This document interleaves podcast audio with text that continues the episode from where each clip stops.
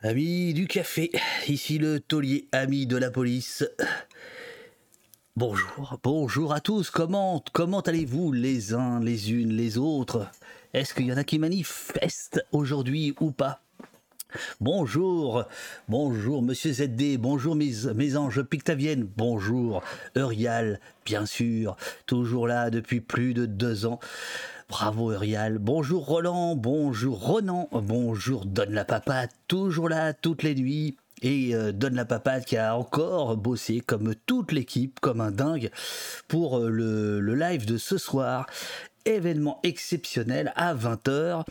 Euh, J'en reparlerai tout, à l'heure. Ah, pas de chat, pas de chat. Tiens, ça, ça me rappelle des choses. Pourquoi il n'y a pas de chat là? C'est quoi ce bazar encore?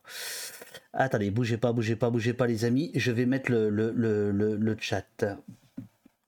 Attendez, attendez, attendez, attendez, attendez. Euh, hop, solo, solo, solo, widget. Ouais, ouais, ouais, ouais, ouais. Chatbox, boum, voilà. Voilà, merci Uriel qui voit tout, toujours. Voilà, voilà, voilà.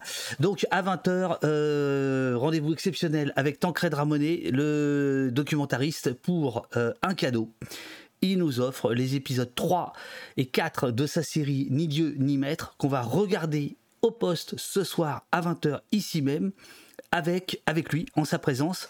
Euh, ça faisait six ans qu'on attendait euh, la suite de sa série Ni Dieu ni Maître. Et bien voilà, l'avant-première mondiale, c'est euh, avant la télévision, c'est ce soir au poste.fr. Voilà.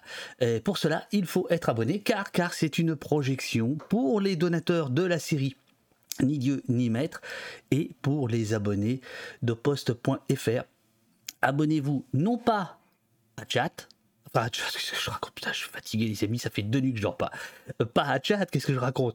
Euh, Ne vous abonnez pas à Twitch, abonnez-vous au poste.fr. C'est là que ça se passe. Bon, très bien. Euh, c'est quel épisode du docu ce soir? Deux épisodes inédits. S'il a deux épisodes inédits, c'est en fait la, la période contem- contemporaine, c'est-à-dire euh, jusque dans les années euh, 2000-2010. Pour tout vous dire, je vais découvrir en direct, euh, comme vous, euh, les épisodes. Ce sont deux épisodes qui n'ont jamais été diffusés. Voilà. Euh, donc, euh, bah, écoutez, euh, voilà quoi. C'est, voilà. Euh. On s'émancipe des plateformes. On fabrique notre abri ensemble euh, et pour ça, eh ben, on a besoin euh, d'abonnements. Alors, euh, le, comment dirais-je, l'invité, l'invité, il est, là, il est chez lui. Il a eu une bonne idée, c'est que il a préparé du café et il risque d'en avoir besoin, le malheureux. Il sait pas où il a foutu les pieds. Je suis très heureux de mettre enfin un visage sur ce nom qui me, ah, je peux dire, me fait un peu rêver quand je le lisais dans Libération. Un, pour le fond, et, et deux, pour... pour euh, bah, euh, je suis désolé, Ramsès, on doit te le dire tout le temps, mais enfin, quel prénom? Bah, il n'y a pas de mérite pour moi. Merci beaucoup, hein, David. hein. Je- je- si je pouvais rougir, je rougirais, mais j'arrive pas trop. Mais euh, non, euh, bah, c'est ma mère qui. Ça, le mérite revient à ma mère. Moi, j'ai rien fait. Je suis juste euh, arrivé, quoi. J'ai pris, le nom, quoi. J'ai volé le nom, quoi. T'as volé le nom. Bon, on, est d'accord, de toute façon, on doit tout à- au maire. hein. c'est Ouais, hein un peu ça. C'est un, un peu la base. quoi. C'est un peu ça. C'est un peu ça. Je crois que c'est. Tu es Mais merci, merci beaucoup. Merci pour l'invitation. En tout cas, ça fait plaisir. Euh, merci pour l'intérêt. Merci pour l'accueil. Merci, bah, merci pour tout. Bah, je t'en prie, je t'en prie. Euh, tu as euh, été repéré par nos services à l'époque du Bondi Blog. Tu as gravi euh, euh, tous les échelons de la presse parisienne euh, qui fut à gauche. Bon, alors il y a Bondi Blog, il y a Libération, et puis maintenant il y a euh, la revue 21. Tu as euh, euh, ju- juste avant, euh, euh, tous les échelons de chez McDonald's, puisque tu me disais hors antenne, tu as bossé six ans chez McDo. Et aujourd'hui, tu viens pour un bouquin sur les RICS en banlieue. Petit bouquin, très court, incisif et surtout littéraire pour une nouvelle collection de livres dont on va parler de la revue 21. Euh, ça s'appelle 21 bis. Ce sont des tout petits euh, des ouvrages de poche, on va dire, euh, où on essaie, vous essayez de renouer avec la tradition littéraire. C'est bien ça? La, Ouais, le journalisme ça, littéraire. Ouais, je crois qu'il y a de ça. Après, moi, je pense que je suis le bouquin qui s'y prête peut-être le moins à cause de, bah, par rapport au sujet. Donc, c'est vrai que c'est beaucoup plus difficile de faire, euh, je vais pas dire de la littérature entre guillemets avec ce avec ce bouquin, mais en tout cas, on essaie de, de coller à la, la, gravité du sujet. Et c'est vrai que à, un moment, on essaye aussi d'être euh, beaucoup plus sobre euh, et d'être beaucoup plus pudique. Mais il y a cette envie dans cette collection, en tout cas, de quatre livres. Euh, de, de renouer avec quelque chose de plus, comment dire ça, de plus travaillé, notamment sur les personnages, euh, notamment sur les lieux. Donc c'est l'idée que hum, les longs, les longs, les longs récits qu'on lit parfois, que ce soit dans 21 ou ailleurs dans la presse, euh, méritent peut-être un peu plus sur le travail, euh, notamment des personnages, notamment. Et donc bah, là, ça fait, c'est des reportages de 70 000 signes, ce qui laisse le temps de poser des situations, de personnages, de poser des des problématiques, d'emmener le lecteur aussi dans les, dans les lieux parce que c'est très important. Et, euh, et en même temps, c'est ça se lit. Enfin, si toi tu l'as lu et tu vois que ça se lit très vite, ça se met dans la poche et ça se lit assez vite. Donc je pense que c'est aussi l'idée de ramener des lecteurs à ce genre de format qui peuvent faire peur parce que c'est vrai que tout le monde ne lit plus des longs reportages et tout. Et là, en fait, on a essayé aussi de, créer quelque chose avec le format, une envie de, une envie de lire sur la forme et sur le fond, bah, l'idée, c'est de se dire que bah, on arrive à se poser un peu tranquille et à essayer de comprendre quelque chose, une situation. là, en l'occurrence, c'est des faits divers un peu particuliers, mais pour les autres euh, bouquins, c'est des histoires de moustiques qui racontent un peu la classe moyenne. Tu vas voir des chiens qui réparent des soldats. Donc euh, c'est voilà, c'est un peu ça l'idée l'idée principale juste pour que euh, chacun se fasse une idée, là je mets mon téléphone à côté, vous voyez le format du livre, il est, il, est petit quoi. Hein c'est un petit livre, de, un petit livre de poche. Alors euh, bon, alors bon, alors 21, alors donc ils ont pris une agence de com ou je sais pas quoi parce que alors, alors voilà, alors un reportage à dévorer comme un roman, euh, shoot, de réel, un, un, grand entretien pour faire un pas de côté, ça c'est à la fin du, bouquin. Alors ça c'est ça c'est pour toi, à dévorer comme les comme des romans, etc. Je, je, je sais plus ce qu'il raconte. Bon, voilà. En tout cas, les quatre bouquins, ils sont là. Le tien, euh, dont on va beaucoup parler, euh, c'est la question des rixes euh, dans, les, quartiers et, notamment juste à la, lisière du périphérique parisien, c'est-à-dire pas très très loin. Voilà. la part du chien, mais qui a piqué Valérie, c'est pas mort. Voilà, c'est les quatre, c'est les quatre premiers bouquins. Je sais plus, il y avait un autre truc qui m'avait fait marrer, mais je sais plus où c'est. Ouais, je crois que c'était Shoot de réel, des reportages et enquêtes à dévorer, à comme des romans. Bon, bref, bon, voilà, il faut bien, faut, faut, faut, lancer la collecte, quoi. Voilà. Euh, et donc, toi, c'est la première. Euh, question très importante, parce que moi, je pense que c'est lié, évidemment, euh, avec, avec ce que je te disais tout à l'heure. J'ai rappelé que, que tu avais travaillé au McDonald's, et il y a une question qui, qui t'est posée, je voudrais la retrouver. Est-ce que tu étais équipier, swing, manager, store manager? Bah, j'ai franchi toutes, tous les échelons en fait, jusqu'à ce que je reste. Enfin, à un moment j'étais à la fac, donc j'ai été swing manager, ce qu'ils appelaient ça swing manager, c'était un peu assistant manager. Et puis après, je suis devenu manager parce qu'en fait, je bossais à plein temps là-bas. Du coup, je me suis retrouvé. Euh, en fait, je voulais pas. Je gravissais les échelons à mesure que je gravissais les échelons à la fac. Et en fait, à un moment donné, bah, pas, j'avais pas trouvé de boulot, donc euh, j'y étais. Je me suis dit bon. Euh, euh, Ah, ah qu'est-ce qui se passe tout d'un coup? On a, on a perdu Ramsès. Ah, je crois qu'il y a un petit ah. problème de connexion. Non, là. je suis là. Ouais, là c'est mieux. Ouais, c'est reparti. Ouais, ouais. Excuse-moi. Ouais, mon wifi. Ouais, non, mon wifi. Est... Ouais. Euh, non, non, et, et, voilà, je, je sais pas où je, où je me suis arrêté. Euh, où, euh, je disais non, je disais juste que, voilà. Fait, y avait... Tu t'es retrouvé manager parce que tu, tu, tu, tu travaillais euh, tout le temps là-bas. Euh, donc, tu as été happé par la machine, on va dire. Ouais, il y a de ça. En fait, euh, le, le McDo, c'est un peu un, c'est un peu une, un loft, hein, un peu. Hein. C'est-à-dire que tu es toujours en vase clos et tout. Donc déjà, euh, ça, c'est quelque chose qui te met un peu dans, dans une ambiance particulière. Euh, je conseillerais pas à tous les étudiants d'aller bosser au McDo s'ils ont envie de, de réussir à l'école. C'est peut-être pas le meilleur boulot étudiant. En tout cas, moi, à mon époque, c'était, ça m'a un peu coupé de l'école, pour être très franc. Et puis après, bah, en fait, quand j'arrive en maîtrise, euh, j'essaie de trouver un boulot et tout. Ça fonctionne pas trop. Moi, j'ai fait des, de l'histoire, de la géo. Donc, si on n'est pas prof, c'est un peu compliqué. Et, euh, et en fait, le truc, c'est que je suis resté manager parce que bah, je m'entendais bien avec l'équipe. C'était des gens que je connaissais. Pour certains, j'ai grandi avec eux. Donc, en fait, on est resté un peu. euh, Il y avait un côté un peu humain de bosser un peu en équipe. On rigolait pas mal. Et voilà, quoi. C'était plus pour l'équipe que pour le McDo. hein. Mais voilà. on, on- on se doute quand on, quand on, te, quand on te lit que t'es pas, pas trop euh, McDo McDo, quoi. Non, c'était vraiment l'équipe et c'était euh, le côté, voilà, moi j'avais un directeur extraordinaire, hein. franchement, c'était un, une- ce que j'appellerais un grand de chez moi, comme un grand frère pour moi. Et c'est vrai que bah, j'étais très heureux de travailler avec lui parce qu'il m'a, il m'a, c'est humainement qui m'a marqué, voilà. Il m'a, il m'a, je lui dois encore des choses, hein, même en journalisme. C'est aussi aussi bizarre que ça puisse paraître. Il était directeur chez McDo, mais il m'a insufflé des, valeurs, des, une confiance aussi, que, une humilité aussi que, bah, bah, qui me sert aujourd'hui. hein. L'écoute des gens, le, il y avait un vrai côté, euh, voilà, c'était un peu, c'était pas, c'était Fabrice le grand frère, voilà, il s'appelait Fabrice et c'était, c'était pas Pascal le grand frère, mais c'était Fabrice le grand frère un peu, voilà. Et donc pour- ça ça me sert encore aujourd'hui. Intéressant, intéressant. T'as écrit là-dessus ou pas? Sur McDo Non, rarement, rarement. En fait, j'avais écrit euh, sur, euh, non, je crois, ouais, une fois peut-être à rue 89 à l'époque où j'avais travaillé pendant longtemps, euh, pendant Ah 5 oui, ans même. bien sûr, j'ai complètement Ouais. oublié. Ah bah oui, oui, c'est bien ça. Bondi Blog, Rue 89, Libé. Le mec qui part de Libé, et là il boit du café, bravo, pour aller à 21. Ouais. C'est- C'est c'est- c'est classe quand même. Bien. Ouais, c'est ça, ça fait, ça fait, en tout cas, ça fait plaisir et ça fait plaisir de voir que, hum, en fait, euh, ben, je m'essaye à beaucoup de choses. Ça veut dire que l'IB, c'est un, un autre monde et 21, c'est un autre univers aussi.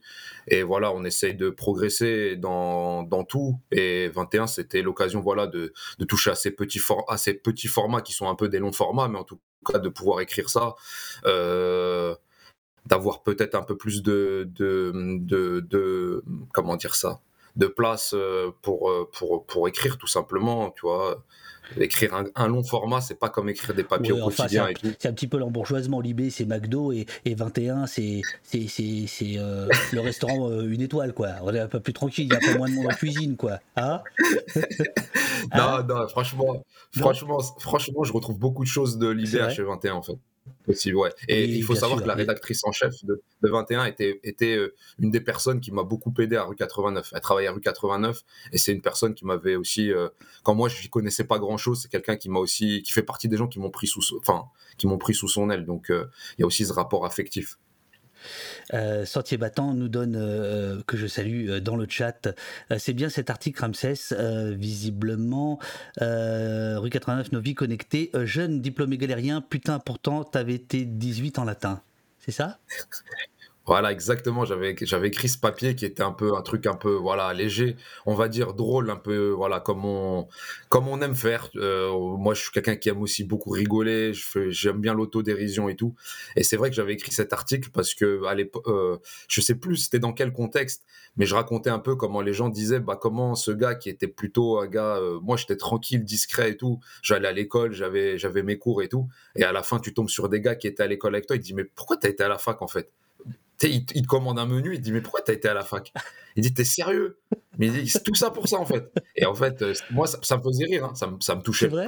C'est vrai? Ouais, moi ça, moi ça me faisait rire parce que je trouvais que voilà. Après t'as ouais c'était un peu la- le regard, enfin c'était un peu un, un truc euh, pour, pour raconter un peu le regard des autres. Ce que ce que ça peut te faire peser aussi. Parce que c'est vrai que c'est un moment tout le monde te le dit. Mais pourquoi t'es allé à la fac en fait?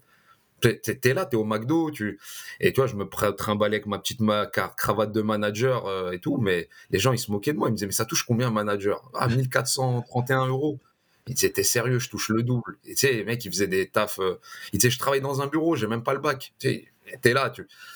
Mais moi ça me faisait rire, ça me faisait rire, ça me faisait rire. Le regard des autres, euh, combien il pèse sur la vie de chacun, c'est un peu aussi le sens du, du livre. À la base, c'était l'huile gentille, et euh, c'est pour ça que je trouvais intéressant de commencer par te faire parler du McDo, parce que on sent, on, sent en te lisant hum, qu'il y, a- un peu plus que ce que tu racontes en fait dans, dans, ce livre. Je, je fais le, je fais le petit résumé, si tu veux bien. Euh, Aboubacar a été tué, il avait 13 ans, pour la toute nouvelle collection de livres de poche 21 bis, lancée par la revue 21. Tu rôdes entre les Lilas, Romainville, le Pré Saint-Gervais et Bagnolet. C'est donc dans l'Est parisien, frontière invisible qui voit les drames se succéder, un entre-deux où se côtoient des jeunes cadres parisiens et des petites mains du Covid, une école surdéfoncée, un comico en soins palliatifs, des mères en alerte et des ados en perdition et euh, vous ajoutez comme si les leçons de 2005 n'avaient jamais été tirées. Et c'est ce qui a euh, évidemment attiré tout de suite mon regard. Dès lors qu'on évoque 2005, je, je, ça m'intéresse. Voilà grosso modo le, le, le, pitch du, du bouquin. Est-ce que tu veux ajouter quelque chose que ton éditeur t'avait empêché de mettre en quatrième de couverture pour vendre la sauce, Non, non, non. Oui, je prends sauce frite, oui. Je la prends, ouais. Bon. Pardon. Non, non, non, le, non, franchement, après, si ça avait été moi, euh, enfin, franchement, une, une, pensée vraiment profonde pour les gens qui restent, parce que hum, qui survivent à ces drames, les familles, les amis. En fait, j'avais pas mesuré ça, en fait. C'est-à-dire que quand la première fois que je suis allé sur le fait divers à Boubacar, donc j'ai un peu, je me suis un peu replongé sur mes notes de l'époque en 2018 où j'avais été dépêché là-bas. Et en fait, on y va. Euh, tu connais ça mieux que moi. Euh, on y va et on se dit, bah voilà, t'es un peu en mission, il se passe quelque chose et tout, etc. Tu dois travailler et tout, et tu passes à, enfin, toi c'était peut-être moins ton cas, mais moi je, suis passé à autre chose, même si l'histoire elle reste. Et, en me replongeant là-dedans, je me suis rendu compte à quel point c'était la douleur en fait, ce que ça laissait. Parce que l'histoire de, ce bouquin, c'était vraiment qu'est-ce qui reste. C'était pas tant l'idée de dire aux gens, euh, est-ce que vous êtes encore triste et tout, mais c'est de dire, bah, t'arrives trois ans ou deux ans après ou trois ans après, et qu'est-ce qui se passe? Qu'est-ce qui, reste en fait? Et la vérité, c'est qui, c'est que bah y a des gens qui se mobilisent, mais il y a aussi beaucoup de débris, il y a aussi beaucoup de, ça laisse énormément de, de gens complètement euh, brisés. Et ça, ça fait mal, vraiment. En fait, humainement, j'avais, je suis allé sur des sujets durs et tout, mais franchement, là, moi, ça m'a pris peut-être, euh, voilà, j'ai un peu travaillé par bribes sur ce sur ce récit, puis après j'y suis reparti pendant deux trois, enfin pendant trois, semaines pleines, mais j'étais j'étais un peu en contact avec des gens à droite, à gauche et tout, et je me suis rendu compte à quel point c'était dur, dur, dur, et en fait, euh, ouais, c'est c'est hum, comment dire, ouais, c'est prenant en fait, vraiment. C'est pourtant je suis quelqu'un qui prend beaucoup de recul sur les choses, mais quand tu vois des gamins qui ont connu ça, qui ont peut-être connu deux, trois copains qui sont partis, je parle juste des. Quand Aujourd'hui, c'est pas des gamins, c'est des jeunes adultes, mais si qui se sont construits comme ça, tu te dis ouais, c'est compliqué quand même, franchement. Et et quand tu connais aussi l'histoire des parents, j'en parle pas beaucoup, mais les parents sont détruits. Il y a, y a des gens, bah, limite, les gens te disent euh, surtout va pas les voir. Euh, on te conseille de dire ouais reste un peu euh, de reste un peu reste un peu loin. Pour une famille c'est les avocats qui disent ouais franchement ils sont pas prêts. Et tu le comprends en fait. Au départ tu te dis c'est normal. Et après tu, tu te dis ouais tu comprends vraiment. Tu te dis ouais c'est hyper dur. Tu vois. Donc j'aurais rajouté euh, enfin, que ces gamins reposent en paix en fait. Voilà. J'aurais peut-être rajouté ça. Mais on peut pas. Donc au départ, c'est donc ce que tu appelles, bah oui, effectivement, un fait divers, c'est-à-dire, euh, c'est Abou Bakar, hein, je crois, le premier qui, qui, meurt, qui est présent, parce que euh, il va y avoir Kewi, il va y avoir Richard, il va y avoir euh, euh, Ibrahima au, fil du, du, du, du, livre, qui est pourtant court, mais justement, ça, ça montre quand même la densité du, sujet. Qu'est-ce qui se passe en fait avec euh, Abou Bakar en 2016, si mes souvenirs sont bons Comment il tombe Quelle est la situation de, de dans laquelle il, il va périr? C'est 2018. 2018 pardon. Euh, ouais, 2018, ouais, ouais. Euh, en fait, le truc, c'est que c'est au fond, hein, si, tu, veux mon sentiment profond, c'est que c'est pas la bagarre la plus sanglante de l'histoire d'Erix. Honnêtement, c'est une bagarre. Pour le coup, c'est une vraie bagarre. Enfin, c'est triste, mais c'est, enfin, quand tu, euh, comment dire, quand tu reconstitues la bagarre, c'est pas la plus violente de toutes. Mais il se trouve qu'Abou Bakar avait des problèmes cardiaques et en fait, il, il, il prend des coups mais euh, ce qu'il mais il va décéder de, d'un œdème pulmonaire et de d'un problème euh, d'un problème respiratoire le lendemain. C'est-à-dire qu'en fait, quand il est transporté à l'hôpital, il est vivant. À l'hôpital, logiquement, il est censé s'en sortir et en fait, il tombe très vite. Euh, bah, en fait, il meurt de manière très subite. Mais la bagarre, c'est en fait des voilà, c'est des alliances entre. En fait, c'est quatre villes qui sont à, aux portes de Paris, hein, Romainville, les Lilas, Bagnolet et le Pré Saint-Gervais. Et en fait, en fonction de leur solidarité, en fait, il y a des gamins qui ont habité les. Enfin, il y a des gamins qui ont des copains dans, dans, une ville, euh, qui vont à l'école avec euh, d'autres gamins dans une autre ville, qui vont en vacances avec la maison du quartier ou en colonie de vacances avec d'autres villes. Et donc, en fait, ils font des alliances. Tout ça sur fond de rivalité territoriale. Et lui, en fait, il s'est retrouvé dans un truc complètement. il y a plein de nœuds, mais il s'est comment dire, il s'est, euh, euh, il s'est rapproché de copains de, deux trois villes et ils sont ils ont fait une descente. Sauf que la descente a mal tourné il s'est retrouvé sur le carreau et voilà. C'est comme ça que puis à l'époque je me rappelle que ça a été le point de départ c'était que sur Twitter il y avait une sorte de sur les réseaux ça avait un peu pété il y avait des rumeurs un peu partout et tout etc et c'était un gars du coin qui m'avait euh, que je connaissais par un, un copain qui m'avait appelé et qui connaissait un peu la situation et qui m'avait un peu éclairé là-dessus ouais je me rappelle il avait pris au moins deux heures pour tout me raconter du début à la fin. Et, euh, et il m'a dit surtout, dites pas qu'il est mort sous les coups parce que c'est faux, en fait. Il y a eu, il faut être précis dans les faits, voilà. Donc, tu veux dire qu'il euh, est mort suite au coup, suite mais, et, à ses insuffisances cardiaques, en fait. C'est ça? Ah, là, il y a un petit souci de, de, de Wi-Fi, Ramsès. C'était euh, c'est bon Oui, là c'est bon là. Tu m'entends Ouais. Ouais, c'est bon. Ouais, j'ai mon Wi-Fi à, fond de balle, mais je sais pas pourquoi. Et donc voilà, ouais, c'était de dire que voilà, il n'était pas mort d'un coup de couteau, voilà, c'était juste pour démonter la rumeur. Il n'est pas mort d'un coup de couteau. Je crois qu'il y avait eu des rumeurs de je sais pas quoi, de fusillade ou quoi. En fait, voilà, il était décédé comme ça. Ça rend pas l'histoire euh, moins moins ou plus triste, mais c'était voilà, voilà, factuellement, il est mort comme ça. Quelle est ta, définition de des Puisque tu as dit c'était pas vraiment une rix, c'est quoi? Parce que la police en a une, la justice une autre, euh, les familles évidemment. Euh, comment tu définirais euh, les rix bah à l'époque, enfin moi je pense qu'à l'époque on avait une définition. Enfin je pense que d'un point de vue quartier populaire, d'un point de vue peut-être citoyen, tu dirais deux bandes qui s'affrontent et deux bandes, euh, tu mets ce que tu veux, est-ce que c'est à trois, est-ce que c'est à quatre? Mais à partir du moment où tu as deux groupes qui s'affrontent euh, avec un fond de rivalité territoriale notamment, euh, sur une idée de voilà revendiquer un territoire, là on commence à rentrer dans, ce que moi j'appellerais en tout cas une rixe. Après la définition est super mouvante. la police, de mémoire, c'est trois, trois à partir de trois personnes, il y a une bande. Donc ça veut dire qu'à trois contre trois, c'est une rixe si tu vas dans la rue, les gens vont dire à 3 contre 3, ça peut être une bagarre d'ado, une bagarre comme il y a eu au lycée, comme il peut y avoir au lycée, au collège, trois potes qui se bagarrent avec deux ou trois potes. Bon, ça fait pas une rixe, mais je pense que le fond de rivalité territoriale, il détermine aussi beaucoup de choses. Ça veut dire que des gamins euh, sont comment dire biberonnés parfois à des rivalités territoriales qui n'ont pas vraiment de signification, qu'ils n'arrivent pas à remonter. C'est un peu cliché de le dire, hein, parce qu'on le dit à chaque coup, il y a beaucoup de morts qui sont anonymes et on dit voilà, c'est une rivalité entre deux quartiers, deux villes qui sont euh, qui sont euh, qui ont un contentieux. Quand, quand tu essaies de comprendre ce qu'est le contentieux, bah personne sait vraiment. Tu as des gens qui te parlent d'une casquette, d'autres ils vont dire mais il a volé une bécane. Ah, enfin en 90, il y avait un blouson chevignon. Ah mais il y avait une descente dans le RER. E et partant de là, personne personne sait ce qui se passe, sauf que les gens euh, intègrent ça.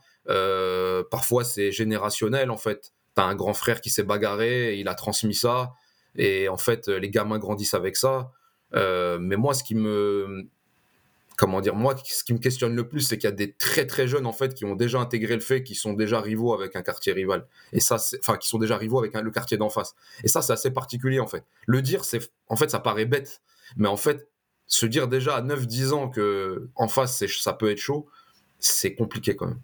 Bien sûr, mais cette, cette euh, question de, de, rapport au territoire dont on va parler, parce qu'évidemment, à travers Cyrix, c'est toute, un, toute une vie que tu, dépeins. On va parler des professeurs, on va parler de la Seine-Saint-Denis, etc.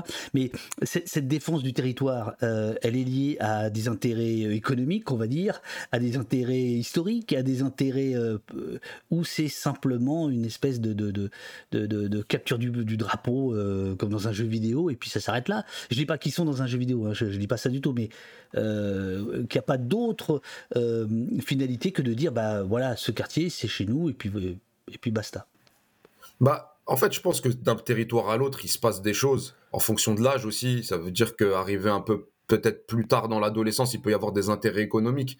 Là, en l'occurrence, euh, ce qui est encore plus frappant, c'est le côté, euh, euh, comment dire, en tout cas, moi, de, ce que j'ai vu, ce que j'ai entendu, ce que j'ai, enfin, les gens que j'ai questionnés, interrogés de bas en haut, il n'y a pas d'intérêt économique en fait. Vraiment, c'est un côté, il y a un côté hyper. je, veux dire un truc qui, qui, qui, qui est peut-être un peu fort, mais il y a un côté poissard dans cette histoire sur ce territoire. Ça veut dire qu'ils ont des bagarres qu'on qu'on voit un peu partout. Et je dis pas que c'est bien. Je dis juste que, euh, en fait, ils perdent trois, trois gamins. Et en fait, tu te dis que ces bagarres, elles sont toujours arrivées. Moi, j'étais au collège, au lycée. Je dis pas que c'est bien. Je dis pas que loin de là. Mais je dis juste que, waouh, on se dit, bah, euh, et je crois que ces gamins se le disent aujourd'hui, euh, les, en tout cas les gens qui, leur, qui ont été leurs copains, leurs potes, ils se disent mais moi aussi en fait j'aurais pu mourir. Ce qui est fou c'est que la bagarre d'Abou Bakar, c'est pas une, enfin, c'est pas une, c'est pas une batte, c'est pas un truc hyper hyper violent. Il y a vraiment eu plus violent. Et je pense qu'aujourd'hui médiatiquement, on se fait, on a les réseaux, on relaye plus vite. Il y a Snapchat, il y a Instagram, donc c'est filmé, donc on voit la violence. Mais dans les années 90, il y avait des batailles rangées. C'était d'une violence inouïe. Et parfois, je crois qu'il y avait des morts, ça c'est sûr. Mais on n'entendait pas parler. Mais il y a eu des moments, en fait, les gens s'en sont sortis avec des bleus, des, cocards, des, un petit coup de couteau ici. C'est gravissime. Mais eux, trois, c'est quand même une série qui est incroyable au vu de, comment dire, euh, euh, c'est pas c'est pas les plus grands méchants voilà c'est c'est peut-être con de le dire comme ça ça servira peut-être à rien mais en tout cas ce qu'il faut savoir c'est que dans ces bagarres là c'est pas les plus grands méchants en fait. Donc euh, il y a presque un côté c'est pour ça que je parle d'anomalie. À un moment, il y a un truc sur ce territoire où on se dit, mais ces gamins-là, pas tous, il y a peut-être toujours des, voilà, des bagarreurs, des gamins violents, mais il y a quand même quelque chose où moi j'ai vu des potes euh, de d'un des gamins qui est décédé et qui était dans ces histoires-là. Je les ai vus après l'impression du livre, donc du coup ils voulaient peut-être pas me parler avant. Et puis un jour ils m'ont appelé et tout, et moi je les ai vus droit dans les yeux. Bon, ils ont grandi, ils ont mûri, mais on le voit, c'est pas des. Je me dis mais même leur éducateur me dit, mais en fait, moi, je suis arrivé, le gars habite dans le 92, il me dit, je suis arrivé là, je me suis dit, c'est pas possible, il peut pas y avoir de rix ici. Vous vous battez pour quoi faire, en fait Qu'est-ce que c'est quoi C'est quoi votre problème mm, mm. Et donc, voilà. Euh, ouais. Euh, euh, Spi te dit dans le, dans le chat, enfin suggère, ce sont des égaux, de la fierté qui s'affrontent sous fond de misère sociale. Ouais, tu as, aussi la réputation. Moi, je pense vraiment, je crois vraiment à l'idée que euh, et je dis pas que c'était mieux avant. Donc justement, dans le bouquin, je le dis que vraiment, ce côté, c'était mieux avant, les jeunes étaient mieux avant et tout. Moi, j'y crois pas du tout. Je crois juste qu'il y a des outils aujourd'hui qui font que les bagarres vont plus vite. Et franchement, quand vous écrivez un message sur Snapchat, faut l'assumer. À l'époque, c'est plutôt la rumeur. Il y a, y a beaucoup de choses. il y a une temporalité qui est, qui est, qui est, euh, qui est différente. Là, aujourd'hui, en fait, faut assumer. Si à 15h30, vous avez mis un message, toi, t'es petit, t'as mis un message sur Snapchat, euh, à 15h30 et que le rendez-vous il est fixé à 17h, faut l'assumer ce message-là parce que c'est toi qui as parlé, c'est ton nom, on sait que c'est toi. Et ça c'est compliqué. Après il y a toujours ce côté, tu as envie de t'affirmer. Il y a des gens qui sont en misère sociale, mais il y en a d'autres qui sont pas du tout en misère sociale. Euh, moi j'ai vu des éducs qui m'ont dit il y a des gamins, franchement c'est pas des mauvais élèves. Euh, il y a une sorte de mélange où moi, je sais que les petits du Pré Saint-Gervais, par exemple, je dis les petits, mais en fait, je suis assez, je parle un peu Aujourd'hui, c'est des jeunes adultes en fait. Hein. Ils ont grandi, ils ont 4 ans de plus. Et en fait, euh, comment dire, se replonger en 2000. voilà, c'est ça. C'est, ouais, ils sont plus, plus grands et plus costauds que moi peut-être. Et donc petit, c'est peut-être moi le petit. Mais dans le sens, euh, voilà. Mais, euh, mais ce qu'ils disent, c'est qu'il y, a il y a un ou deux meneurs à chaque fois. Et puis après, le reste, a une masse hétérogène de gens qui viennent pour des raisons X ou Y. voilà, moi je sais qu'à mon époque, il y a des gens qui montaient sur des descentes pour rigoler. Hein. Honnêtement. Hein. Et, et, et, honnêtement, il n'y avait même pas l'idée que ça pouvait finir en drame ou pas. C'était les gens se disaient on va rigoler. Et en fait, tu te dis et, quand tu avais les récits, bon, il n'y avait pas eu de mort, il y avait pas eu, il y a eu parfois des blessés.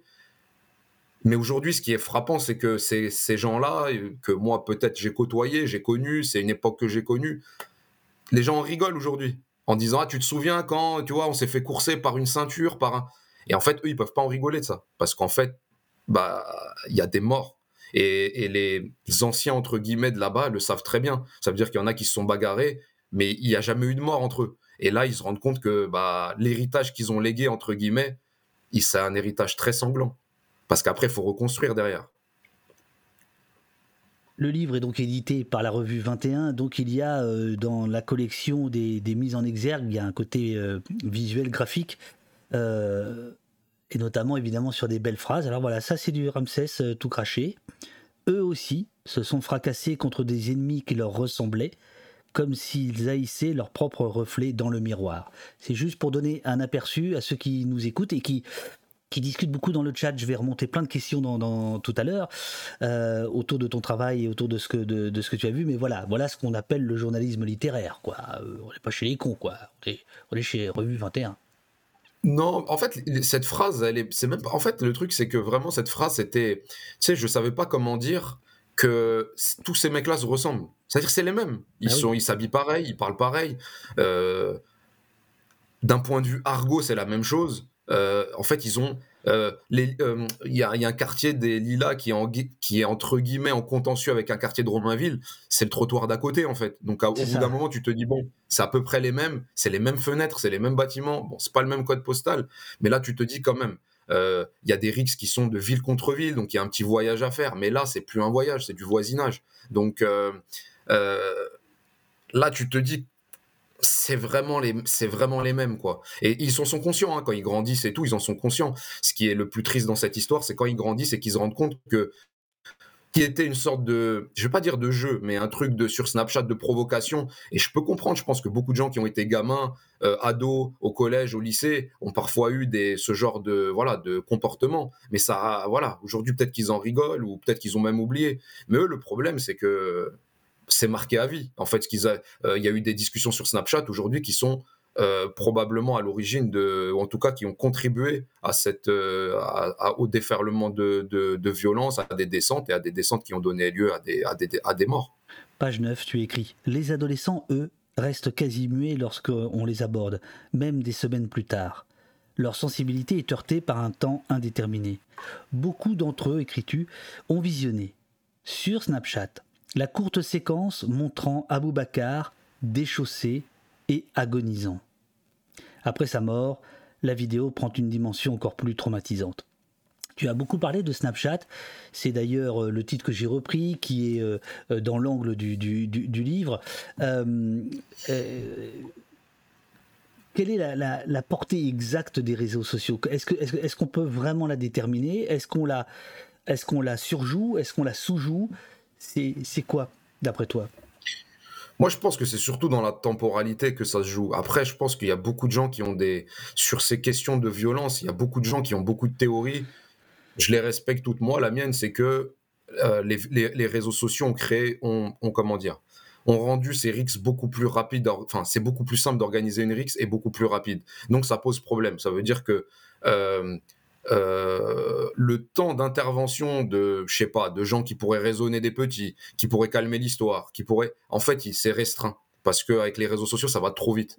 Euh, euh, il y a des messages qui restent. Là, il y a une vidéo. Moi, j'ai pas mis par pudeur, honnêtement, j'ai pas mis tous les détails. J'ai gardé sur euh, ces histoires-là, j'ai mis les trois parce que c'était pas un portrait de ces, de ces gamins. C'était pas. En fait, l'idée c'était de récupérer moi ce que j'avais pu faire dans mon travail, notamment sur le début avec Abou Bakar.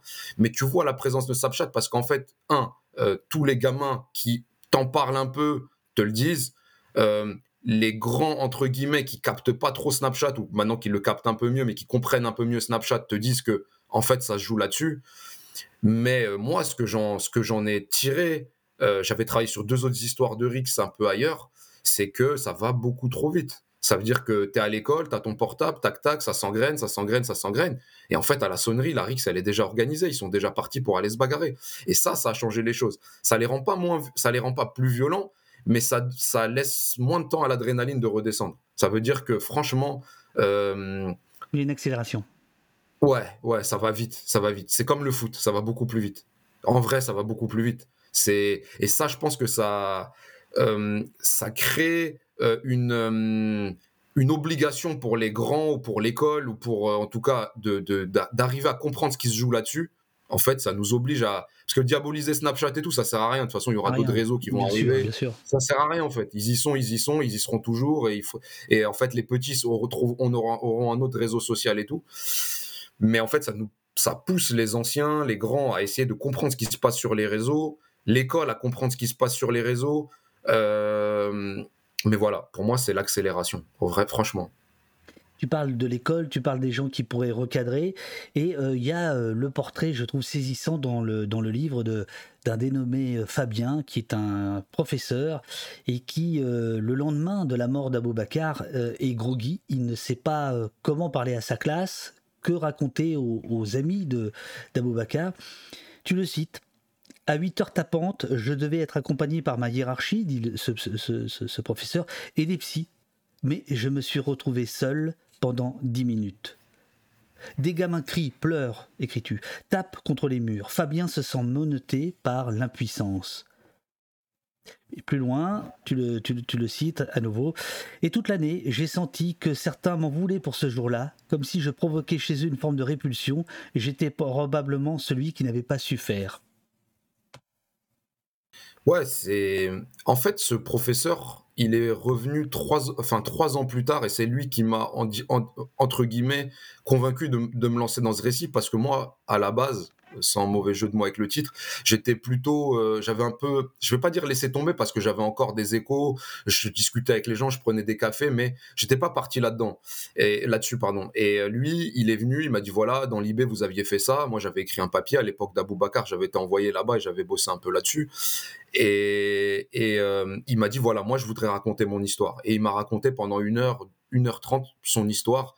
Et il me dit voilà je suis le premier prof qui suis enfin je suis arrivé sur les lieux. Et en fait euh, c'était le lui ces 10 minutes là ça a changé en gros ça a changé sa vie. En tout cas sa façon de voir le de ce qu'il en dit sa façon de voir l'école. C'est à dire qu'il me dit 10 minutes c'est une éternité. En fait en gros il, me dit j'ai testé ce que c'était l'éternité et, et, l'enfer. Ça veut dire que tu es face à des gamins tu es inexpérimenté tu sais pas trop quoi dire ils sont en train de pleurer. Lui il habite dans le coin mais je, mais il peut pas mesurer ce qui se passe. Euh, et puis, euh, et puis, et puis, euh, il est dans un moment de, enfin, c'est lundi matin, quoi. Ça veut dire que tu as des gamins qui pleurent et, et ils, se ils, se impuissants et seuls, surtout. C'est la solitude. Donc, l'éducation nationale lui, répond en directement dans le dans le dans un dans un chapitre parce que je les ai appelés et tout. Mhm. Mais ils me disent que voilà, il y a aussi une situation exceptionnelle qui fait que eux, ils peuvent dépêcher des moyens, mais à ce moment, à l'instant T, ils, ils, sont, ils me disent voilà, on est désolé, mais en fait, on ne sait pas trop comment. Voilà, euh, euh, on a des entre guillemets des process parce qu'aujourd'hui, c'est comme ça qu'on. Bah c'est comme ça qu'on résume ah bah, C'est le côté McDo, hein. Merci les gars. Voilà, exact. C'est moi, voilà. Ah bah mais euh, non, ils, ils sont voilà, ils sont comment dire, l'éducation nationale a été, comment dire, euh, sur ces questions-là, et je pense qu'ils sont, voilà, ils ont des procédures, euh, des psychologues, les profs peuvent consulter des psys et tout, mais ce prof-là raconte lui de l'intérieur. Voilà ce qu'il a ressenti. C'est ça. Voilà. Et, est-ce que son désarroi, c'est celui que ces quartiers-là peuvent ressentir? C'est celui que tu aimerais que le lecteur ressente ou tu en restes à son témoignage et c'est son témoignage Ou est-ce que à travers lui, parce qu'il arrive tout de suite, donc euh, euh, page 13, c'est au tout début, euh, est-ce qu'il y a des signaux que tu, veux, tu, veux, nous envoyer à travers son désarroi? Bah oui, parce que souvent, il y a une. En fait, c'est un peu tout ça est un peu en étoile, donc j'essaye de donner des pistes aussi au lecteur parce que c'est très dur d'être exhaustif et définitif. Mais il y a une réalité dans le 93 je cite un rapport, mais c'est quelque chose qui revient souvent euh, au-delà des rapports et tout, c'est qu'en fait, le 93, c'est un laboratoire. Euh, moi, je suis pas pour euh, une, un focus complet sur le 93, sur la Seine-Saint-Denis et tout, mais quand même, la Seine-Saint-Denis, on se rend compte que c'est un vrai labo et que beaucoup de gens inexpérimentés se retrouvent face à des situations qui sont quand même assez, comment dire, assez folle. Il y avait ce rapport hein, qui a été en plus qui a été fait par des gens de droite pour le coup, donc on soupçonnera pas de euh, euh, de je sais pas d'angélisme ou bah en fait ils disent que les il y a, un de l'inexpérience d'un nombre important de gens euh, bah, qui ont des postes clés, profs, dans les services publics, voilà, je, je, dirais, je sais pas, la CAF, la police, euh, donc il y a une inexpérience et il y a un turnover. Ça veut dire que quand les gens comprennent un peu ce qui se passe, ils sont déjà partis. Et ça, c'est très compliqué. Je pense que ce prof-là, il revient un peu plus tard et il dit voilà, il y a une génération aussi euh, de profs un peu à l'ancienne qui avait aussi, qui a connu une époque de l'école qui est un peu révolue, mais qui a tout un, euh, une, nouvelle euh, génération de professeurs qui, subissent des nouvelles situations et qui n'ont pas forcément les clés, qui n'ont pas forcément les épaules et qui n'ont pas forcément la reconnaissance qu'il faut pour aller, pour aller les affronter. c'est pas que tout est sombre là-bas, c'est qu'en fait, Parfois, vous avez deux élèves et deux élèves qui vivent des situations catastrophiques, euh, familialement ou même dans la rue, parfois, voilà. Et c'est et quand vous êtes prof face à ça, c'est vrai, franchement, c'est vraiment compliqué. Donc lui, à, l'instant T, quand je lui parle, il est il est encore marqué, ça fait trois ans, mais on a l'impression que c'était, c'était la veille. Moi, quand je l'ai vu, franchement, il était vraiment marqué.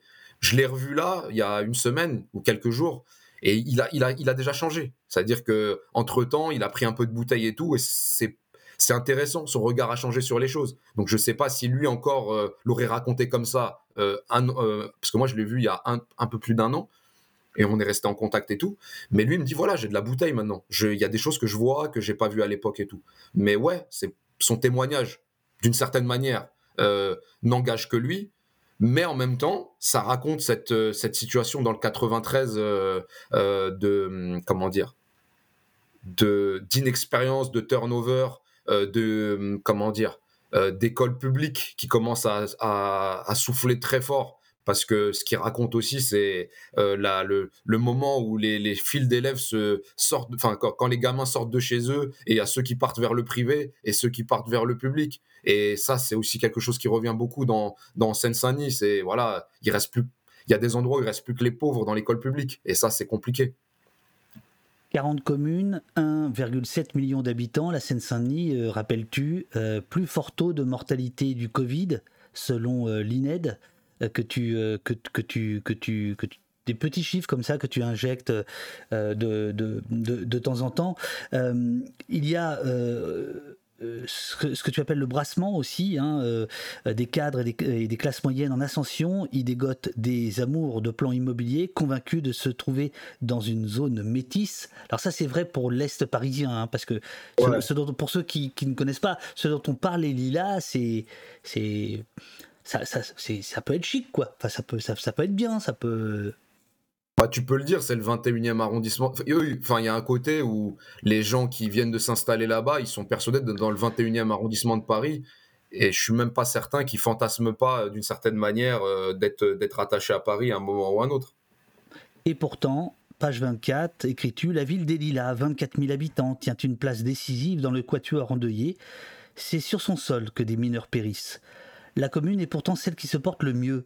Son taux de pauvreté est, selon l'INSEE, deux fois plus bas que celui de Bagnolet, qui, est juste à côté. Elle est la mieux dotée euh, en services publics et transports. L'insécurité y est marginale, la mixité sociale y tient bon. L'un des meilleurs morceaux du 93 de la vie des habitants des alentours. Donc après avoir, euh, on y reviendra un petit peu quand même, parler du, 93 dans, dans ce qu'on sait. Euh, il y a aussi des, des, des, parts euh, euh, voilà, mieux loties où ça se passe pas forcément mieux en réalité. Ouais, c'est ça, mais en fait, la vérité, c'est que bah, l'enrue, euh, je veux pas dire la gentrification, parce qu'on le, on le, on le, raconte à tort, enfin, c'est peut-être un terme qui raconte tout et rien, mais en tout cas, l'idée que certains coins de Seine-Saint-Denis collés à Paris, euh, avec des, des, lignes de métro qui, qui, qui, arrivent un peu partout, euh, comment dire?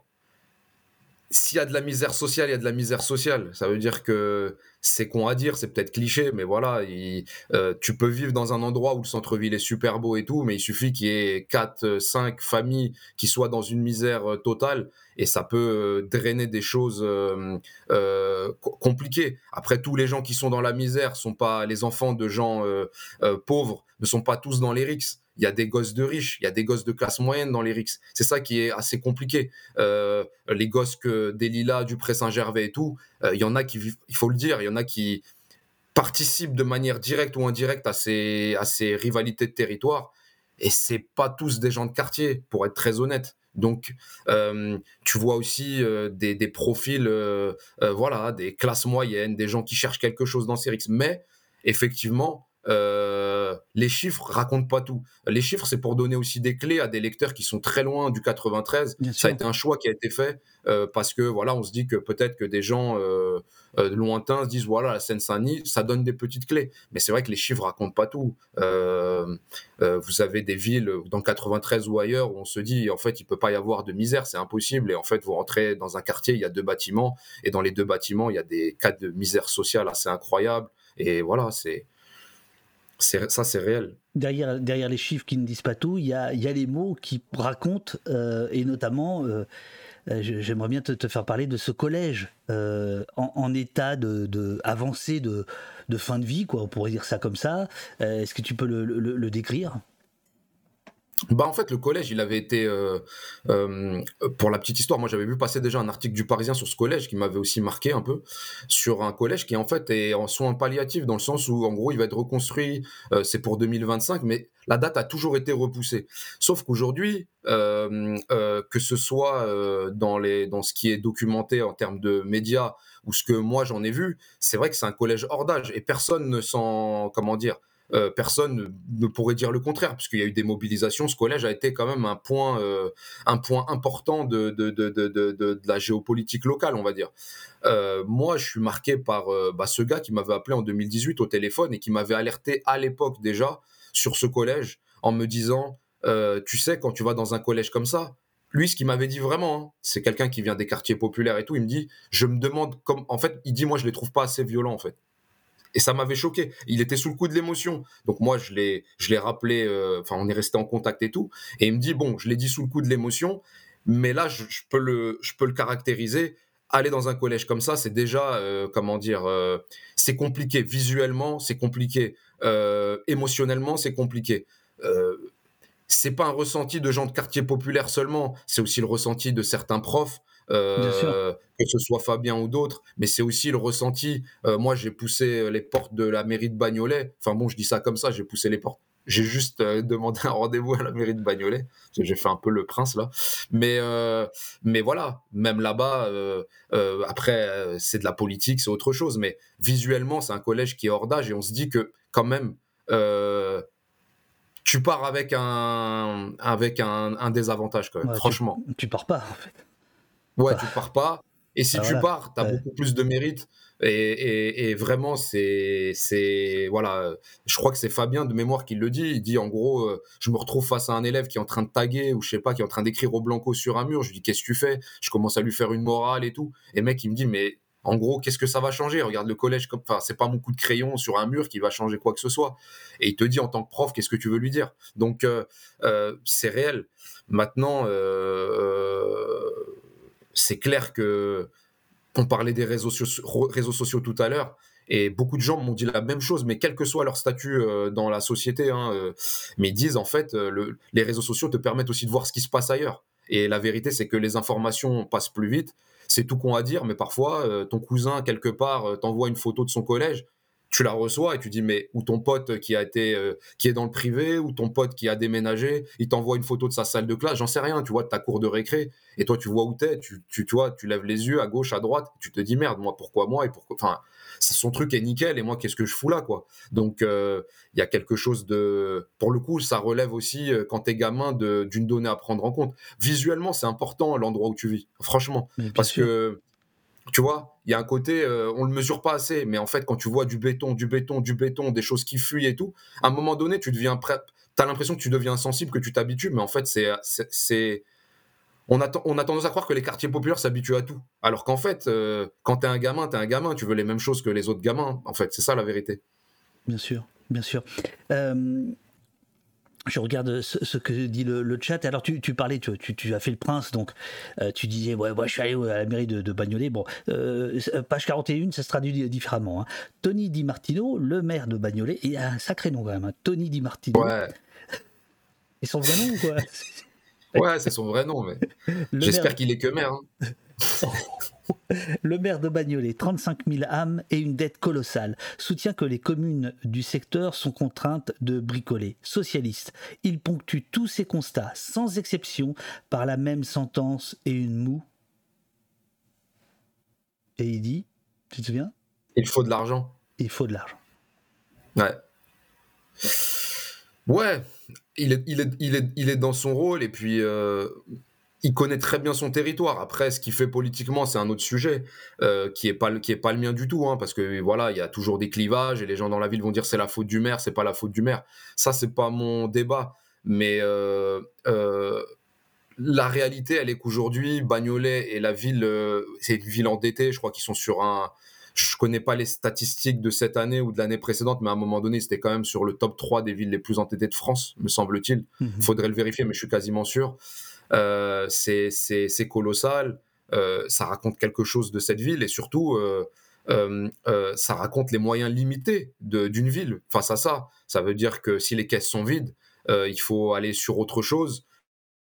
c'est plus difficile de payer, de payer des éducateurs, par exemple. Je sais que la mairie des Lilas a les moyens de payer des éducateurs ils sont capables de payer de la médiation, de dire voilà, on n'a peut-être pas les moyens de l'État, mais nous, on peut sortir, euh, on peut dégager un peu d'oseille pour mettre, euh, pour mettre des gens sur le terrain. À Bagnolet, c'est peut-être un peu plus compliqué. Donc, il y a d'autres, euh, il y a des aides, il y a tout ce qu'on veut et tout, mais il y a quand même un rapport à la, comment dire. Moi, le truc qui m'a frappé, ça n'engage que moi pour le coup, hein, c'est pas de la sociologie, mais je me dis, si déjà tu es fauché à la mairie, Hmm. Comment tu arrives à. Comment dire Si le 2 du mois, tu es déjà en train de chercher. Le 2 janvier de l'année qui arrive, tu es déjà en train de te dire, ouais, l'année va être compliquée. Je me dis, comment tu peux, en tant que maire, parce que, en fait, souvent, les, maires, ont, soit on leur fait tout porter, soit on leur fait rien porter. En gros, on leur dit, on dit, bah, le maire, il sert à rien, ou bien le maire, il peut tout faire. Il peut tout faire. Or, je pense que ça se joue sur un juste milieu où il, a, il, a, des, il a des leviers. Et la vérité, c'est que ces leviers sont quand même globalement. Enfin, je pense que moins tu as d'oseille et moins es, plus tu es limité en fait. Donc voilà. Et ça, c'est assez frappant. Ça raconte une résignation aussi. Ça veut dire que euh, Tony Di Martino, euh, je suis désolé, son nom me fait un peu, enfin, fait un peu sourire, mais c'est pas contre lui vraiment. Euh, il, nous écoute. mais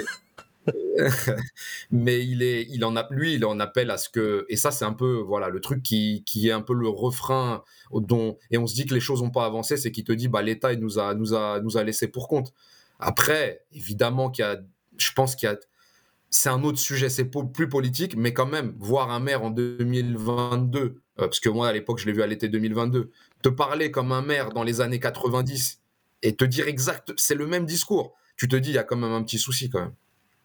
Alors c'est ça, Ramsès, pour, pour tout te dire, qui, qui pour moi me, en fait m'émeut. Il se trouve que dans les années 90, je vivais euh, à Saint-Denis. C'est pour ça que j'ai toujours un œil sur ce qui se passe. C'était pas les quartiers les pires, évidemment, je joue pas à ça, mais bon voilà. Euh, quand tu vis 7 ans à Saint-Denis, que tu travailles à Paris, tu as un regard.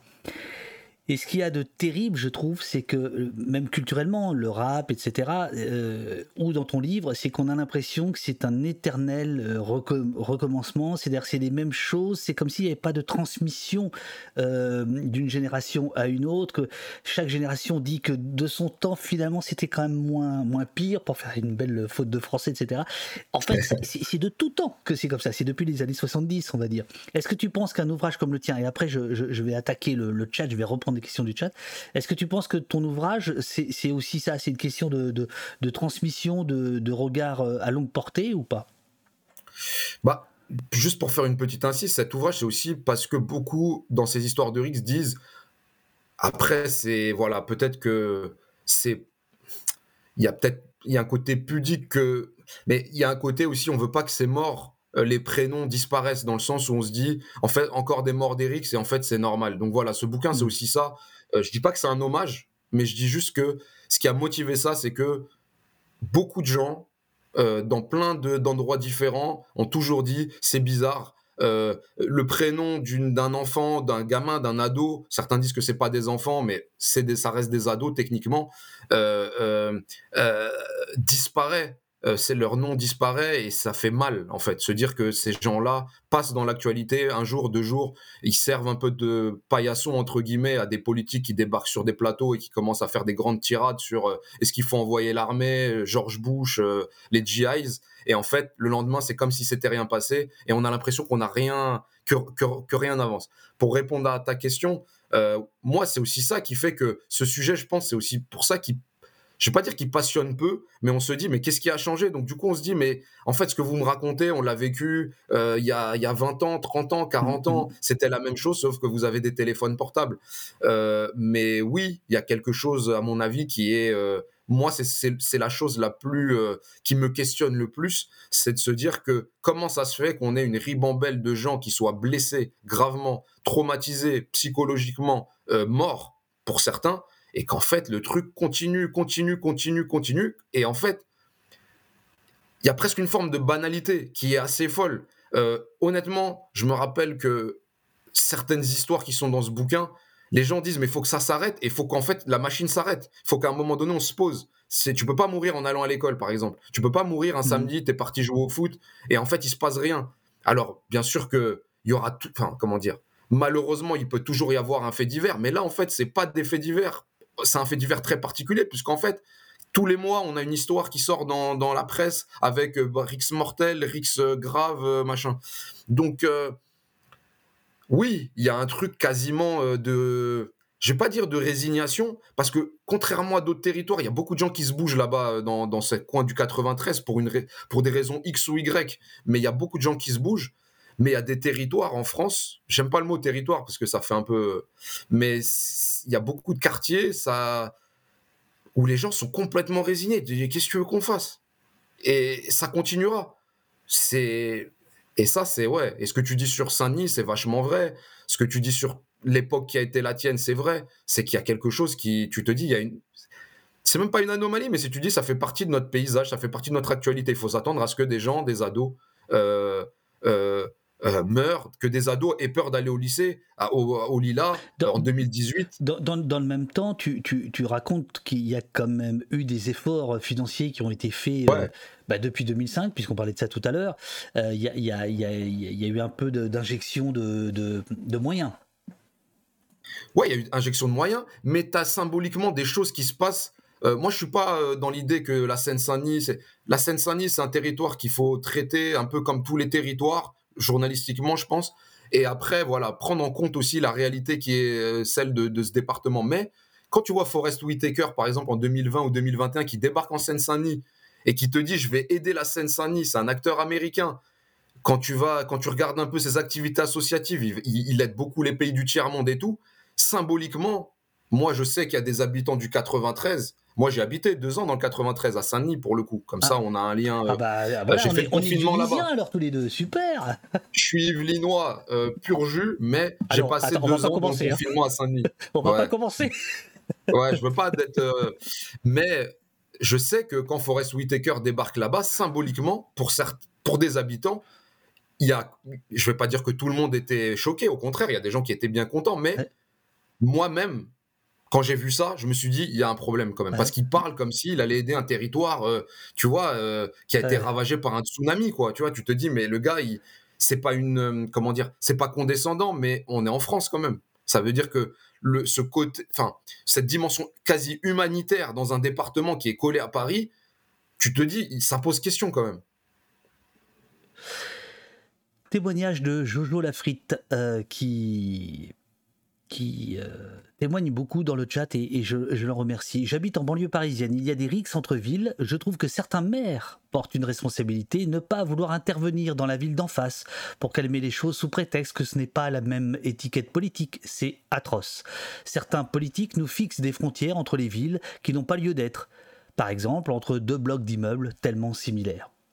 Tu as ressenti ça aussi? À, d'autres moments, euh, Jojo Lafrite va plus loin en disant ben, en fait, certains maires se comportent quasiment en chef de gang.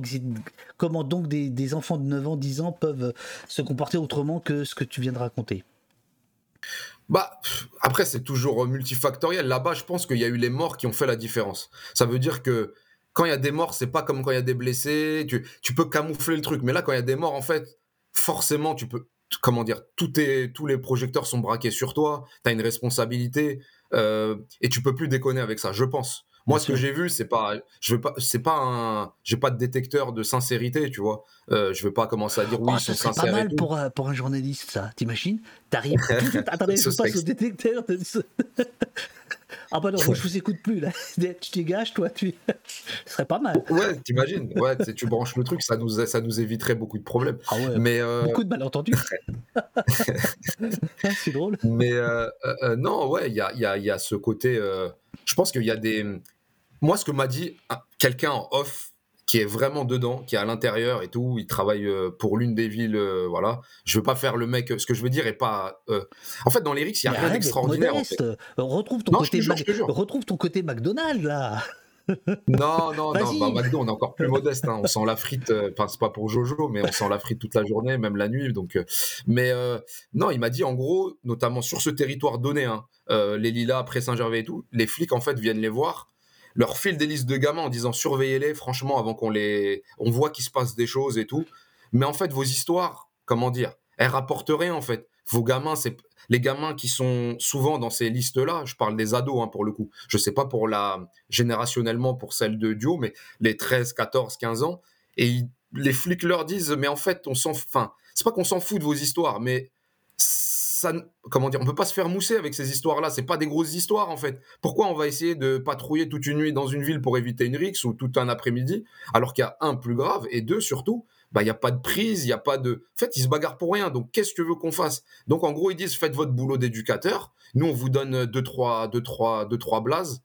Surveillez-les et, dites à vos éducateurs, à vos médiateurs, euh, entre guillemets, à vos grands frères, à vos associations de les surveiller. Et ça, c'est un discours qui est quand même euh, qui raconte quand même quelque chose dans cette banalisation.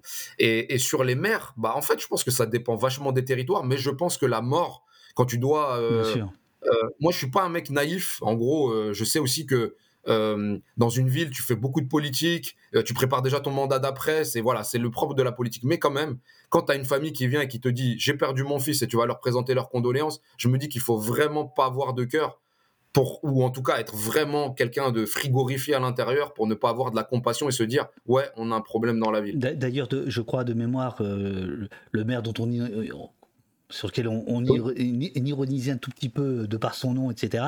Je, je, crois que c'est, euh, il connaît la famille d'Abou Bakar, le, premier mort, et il te parle de ça, hein, de, de, de, de, ah de la rencontre avec la famille endeuillée.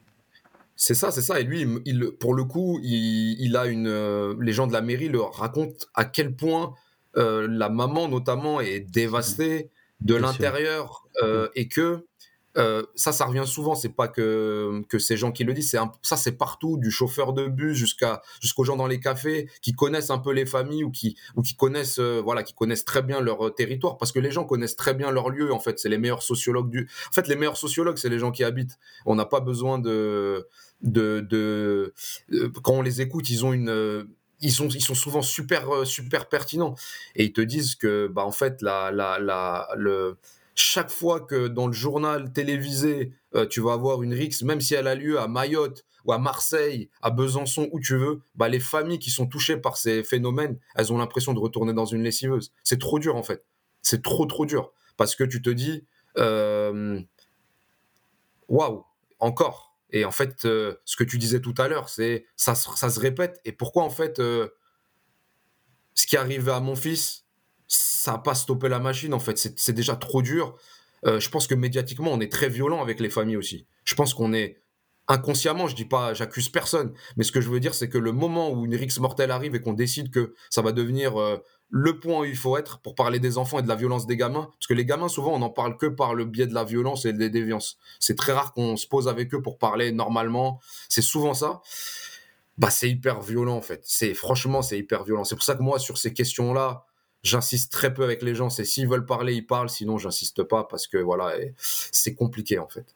On est vachement, voilà, c'est dans la dans l'histoire de Kiwi par exemple. Euh, bah trois ans plus tard, il y a des gens qui continuent de pleurer au téléphone, mais comme si ça s'était passé la veille.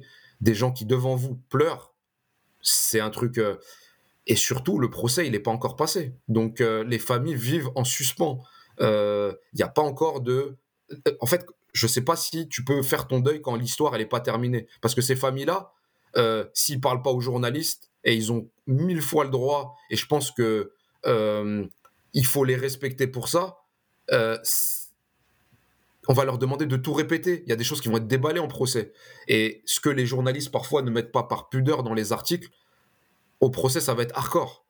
tout va être déballé. Et là, ça va être compliqué. Donc, ils vivent aussi avec cette appréhension-là. Est-ce que ce livre, c'est pas aussi une façon pour toi de, de te questionner, même si c'est ça apparaît pas dans le livre, mais là en t'écoutant, euh, de te questionner sur le travail de journaliste, euh, c'est pas tout à fait innocent si tu reviens sur une affaire que tu as déjà traitée et bien traitée le mieux traité possible, mais quand même euh, avec euh, une violence symbolique et celle de la médiatisation de tout d'un coup un article, euh, aussi bien soit-il, il est court, il, condense, il ramasse, là où un livre peut développer, déployer des choses. Est-ce que c'est une façon pour toi de, de remettre un peu en cause, non pas ce que tu as fait, mais voilà, de, de, faire un examen de conscience, de réfléchir à ça au sens du métier, etc., ou, ou pas?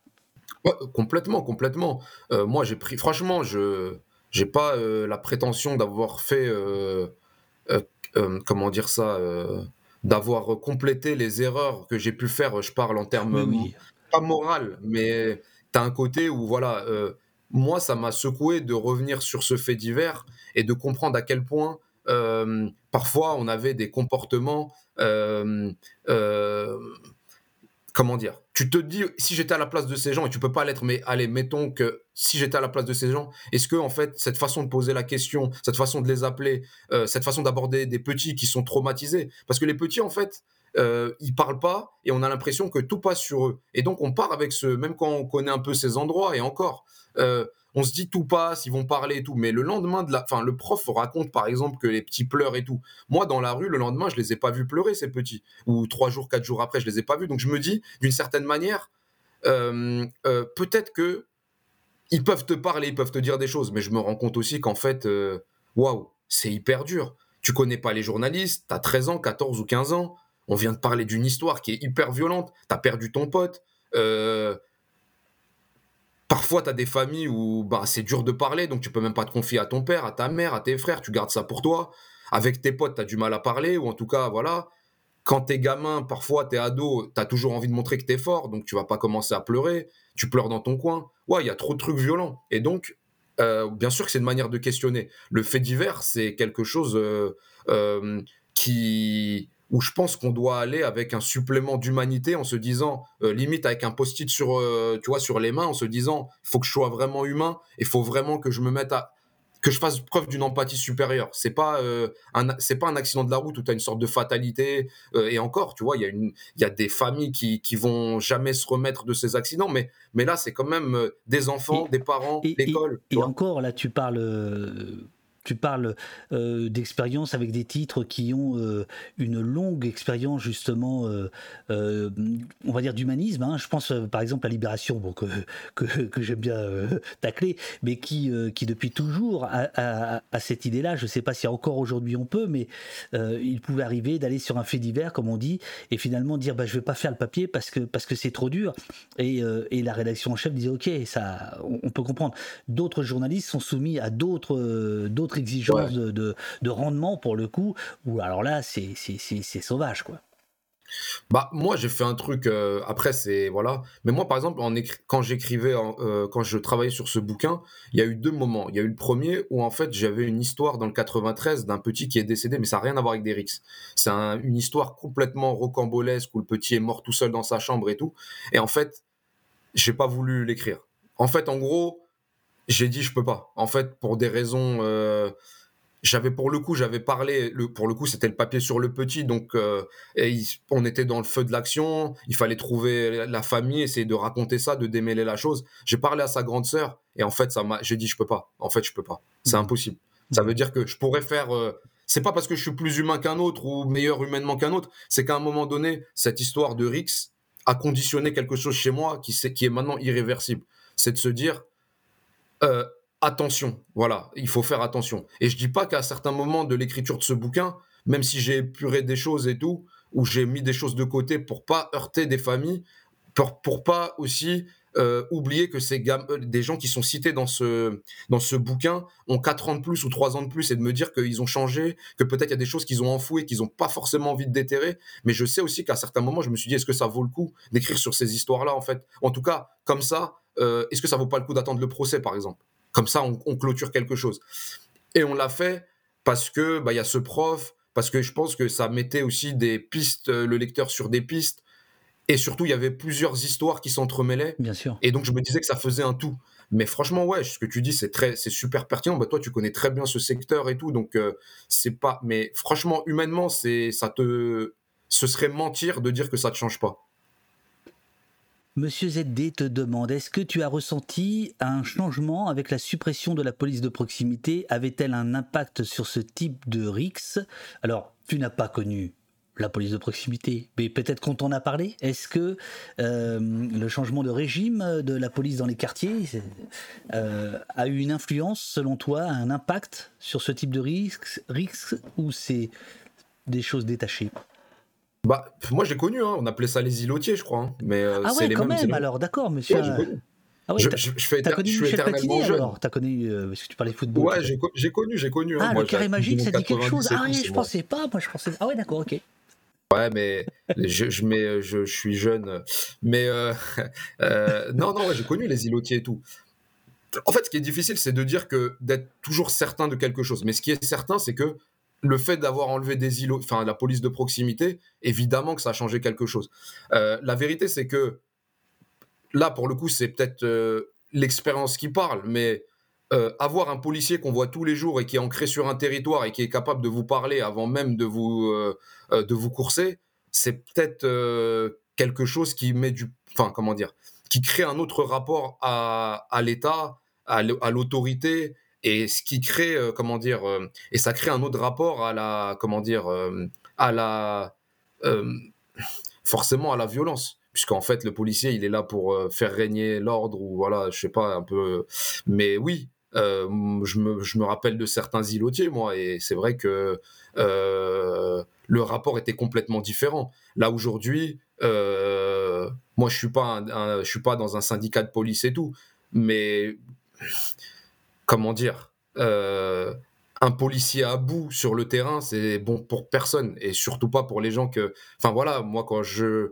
je sais que j'ai, enfin bon, un, policier qui est déjà nerveux juste pour un contrôle d'identité, forcément c'est c'est super compliqué. Un policier qui vient contrôler euh, sur un sur un, dans un quartier ou dans un coin de ville qu'il connaît pas, c'est compliqué aussi. Alors que la police de proximité faisait ce pont-là un peu. Ça, il y avait un truc de tranquille. Les, les îlotiers, de mémoire, ils jouent aussi avec les gamins. Ils faisaient des parties, ils jouent au ping-pong avec toi. Ils font des, ils font des blagues. Euh, là aujourd'hui, on n'a plus ce tampon en fait. Ça veut dire que tu peux te, tu peux te frotter à la bac, t'es pas prêt, t'as jamais vu un policier de ta vie, le premier que tu vois, c'est un baqueux. Et ça, c'est, là aussi, c'est hyper violent. Il n'y a pas de dialogue. Et dialogue entre guillemets. Et le baqueux, parfois, il vient en mode, euh, il est là pour te balayer, c'est tout. En mode baqueux. Euh, quel est le rôle, te demande Donne la Papate, que je salue, euh, ou la participation des femmes dans ces histoires de territoire? De femmes ou de filles, bah, ou de jeunes filles, ou de jeunes femmes bon. Bah, moi, j'ai pas focalisé, parce que là, pour le coup, j'ai focalisé sur un petit collectif qui a été fondé justement par une, par une jeune fille qui, est dans cette, euh, qui a connu les, les gamins dont je parle parce qu'ils ont fréquenté les mêmes endroits, les mêmes, euh, les mêmes établissements scolaires et tout. Mais je pense qu'on a un truc qui est. Euh, moi, j'ai fait déjà un article à Villeneuve-Saint-Georges sur des dames qui patrouillaient le soir. Je crois que c'était Villeneuve-Saint-Georges, justement pour éviter que la nuit ça dérape entre euh, quartiers rivaux, entre équipes rivales, on va dire ça. Mais je trouve, avec le recul, qu'on leur fait porter beaucoup de choses. Il y a un côté symbolique de les mamans viennent patrouiller et tout. Alors forcément, je pense que c'est un des derniers trucs parfois qui est comment dire ça les mamans c'est la comme c'est assez sacralisé ça reste quand même la maman c'est sacralisé quand même. Ça reste la, une des dernières personnes qui peut raisonner on va dire des, des gamins. Mais en même temps il y a un côté on peut pas se défausser sur elle en gros leur faire porter cette responsabilité en disant hop dans un quartier il y a un collectif de mamans ça va tout régler. Bah en fait euh, c'est euh, c'est super. Mais en fait, la vérité, c'est qu'il en faut beaucoup plus. La présence humaine, elle a besoin de, il y a besoin de plein de choses. Euh, je l'ai pas mis dans le bouquin par manque de place, mais il y a toute une, je le dis juste, je crois une fois, où il y a des gamins qui ont besoin d'un soutien psychologique, parfois psychiatrique. C'est pas décelé parce qu'il manque euh, ces structures, il manque cette communication, il manque beaucoup de choses. Mais parfois, en fait, vous avez des petits, bah vous le savez après, quand il y a eu drame, quand il y a eu bagarre, quand il y a eu, mais en fait, ils avaient, ils étaient psychologiquement touchés, atteints. Ils avaient besoin de soutien, de parler. De... Et ça, les mamans, en fait, elles peuvent pas le savoir. Et, et souvent, les mamans dans les quartiers populaires, c'est les c'est celles qui triment le plus, sans faire injure au papa. Euh, mais euh, les mamans, c'est celles qui sont parfois doublement ouvrières. Elles bossent à l'usine ou elles bossent dans des petits boulots, elles font des ménages à des horaires complètement décalés. Moi, à Villeneuve-Saint-Georges, je sais que certaines mamans, franchement, elles faisaient le matin ménage de mémoire, après, il y a une sorte de pause parce que c'est les métiers hyper précaires. Tu reviens un peu l'après-midi, tu fais voilà, tu fais des ménages ou tu fais un autre boulot. Et puis la nuit, tu te retrouves à patrouiller. Euh, les mamans, elles dorment 3 heures, 2 heures, euh, parfois 4 heures quand il y a des. Et ça, c'est pas possible. En fait, en vrai, ça, aide, mais on peut pas se défausser. Mais après, honnêtement, le rôle des mamans dans les quartiers populaires, et je, vais même élargir, le rôle des mamans, il est quand même. Euh, enfin, ça raconte la question des femmes, mais ça raconte aussi comment. Beaucoup de quartiers populaires, et c'est une incise, euh, vivent, euh, contrairement aux clichés, sous la. Bah, c'est les femmes qui, qui, sont les, au centre de tout, en fait, en vérité.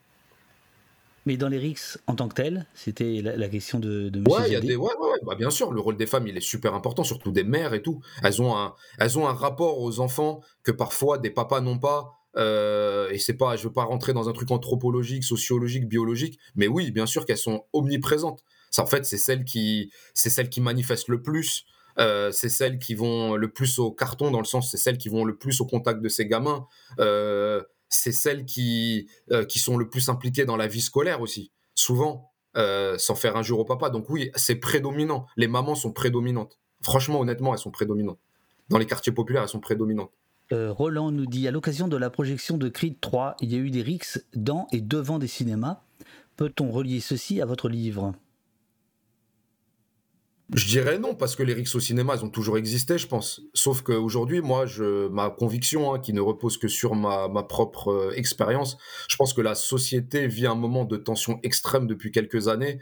Et je pense que ce soit au cinéma, sur la route, au centre commercial, euh, en fait, euh, les bagarres sont trop, partent beaucoup trop vite. Et là, c'est au-delà des rixes, au-delà de tout ce qu'on veut. On vit un moment de tension absolue. Ça veut dire que, franchement, pour un rien, ça peut partir en vrille. Et c'est pas le gars qui vit en en banlieue parisienne qui parle ou le gars qui est né en banlieue parisienne qui parle.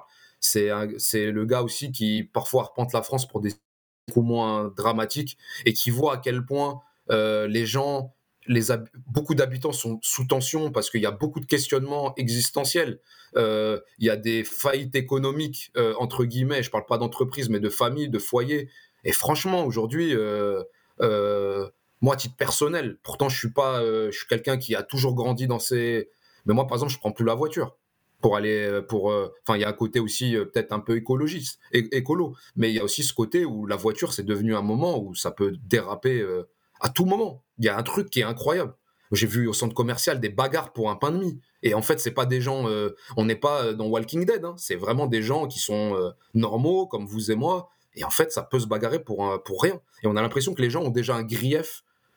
Et ils attendent qu'un comment dire n'importe quoi peut devenir un prétexte. Donc non, moi je pense que le cinéma, c'est comme tout en fait. C'est ça peut partir en vrille n'importe où maintenant, malheureusement. Il faut qu'on retrouve un apaisement, ça c'est sûr. Euh, Speaky, à nouveau, quelle influence de rappeurs comme Kerry James avec un discours émancipateur euh, comme dans Banlieusard?